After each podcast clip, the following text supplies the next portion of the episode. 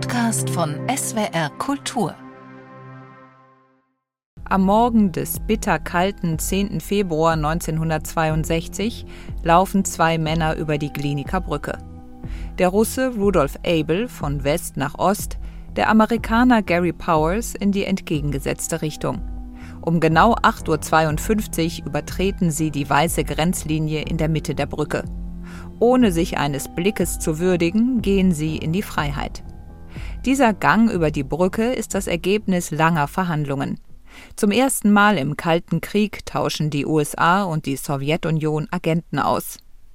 Die Vorgeschichte dieses Austauschs beginnt bereits 1957. In New York wird der russische Top-Spion William Fisher alias Rudolf Abel gefasst. Über einen Zeitraum von neun Jahren hat er in den USA ein illegales Spionagenetzwerk aufgebaut und Militärgeheimnisse an die Sowjetunion weitergegeben. Getarnt als Fotograf Emil Goldfuß hatte er in einem Studioapartment in Brooklyn gewohnt. Nach seiner Festnahme beschreiben ihn die entgeisterten Nachbarn so.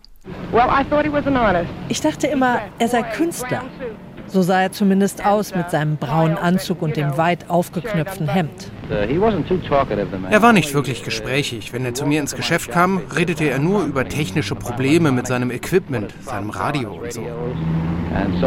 Abel gesteht zwar nicht, aber in seiner Wohnung finden die Fahnder eine komplette Geheimdienstausrüstung sowie Landkarten der USA, auf denen alle wichtigen militärischen Objekte markiert sind. Auf diesen Geheimnisverrat steht in den USA die Todesstrafe. Doch Abels Pflichtverteidiger, der prominente Anwalt James Donovan, überzeugt das Gericht im Prozess von einer Freiheitsstrafe. Seine Überlegung, was, wenn die Sowjetunion eines Tages einen amerikanischen Spion fasst? Wäre es dann nicht gut, mit Abel ein wertvolles Tauschobjekt zu haben? Dass er das durchaus ist, beweist die Kontaktaufnahme des DDR-Anwalts Wolfgang Vogel 1959. Er bietet Donovan an, Abel freizukaufen und fragt, ob man sich nicht einigen könne, erinnert sich Vogel später in einem Radiointerview. Was könnte man denn machen, dass man den Abel bei euch freitauschen könnte? Der hat mir gesagt, nun, ihr müsst einen snappen. Dann, als Powers vom Himmel geholt wurde, hat mir derselbe gesagt, Jetzt habt ihr einen gesnappt. Gary Powers ist ein US-Pilot. Sein Aufklärungsflugzeug wird 1960 bei einem Spionageflug über der DDR abgeschossen. Jetzt sind die USA an einem Handel interessiert. Doch die Gespräche ziehen sich über ein Jahr.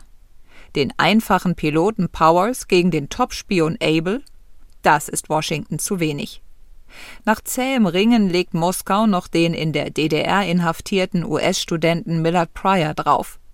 Als Übergabeort einigt man sich auf die wenig befahrene Gliniker Brücke zwischen Potsdam und Berlin. Warum dort? Die Russen wollten die Übergabe sicher nicht am Checkpoint Charlie machen, wo es die Presse mitbekommen hätte. Aber die Gliniker Brücke lag völlig abseits. Sagt der Historiker Vin Arthy, der ein Buch über Rudolf Abel geschrieben hat.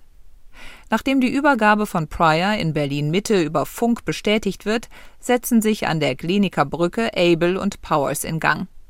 Nach wenigen Minuten brausen sie in dort wartenden Wagen davon, und auf der Brücke wird es am Morgen dieses 10. Februar 1962 wieder ruhig. Bis es hier zum nächsten Agentenaustausch zwischen Russen und Amerikanern kommt, wird es 23 Jahre dauern. Zeitwort ist ein Podcast von SWR Kultur für die ARD. Abonniert uns in der ARD Audiothek und überall, wo es Podcasts gibt. Wir freuen uns über 5-Sterne-Bewertungen. Ihr habt eine Idee für ein Zeitwort, Anregungen oder auch Kritik? Schreibt uns eine Mail an zeitwort.swr.de.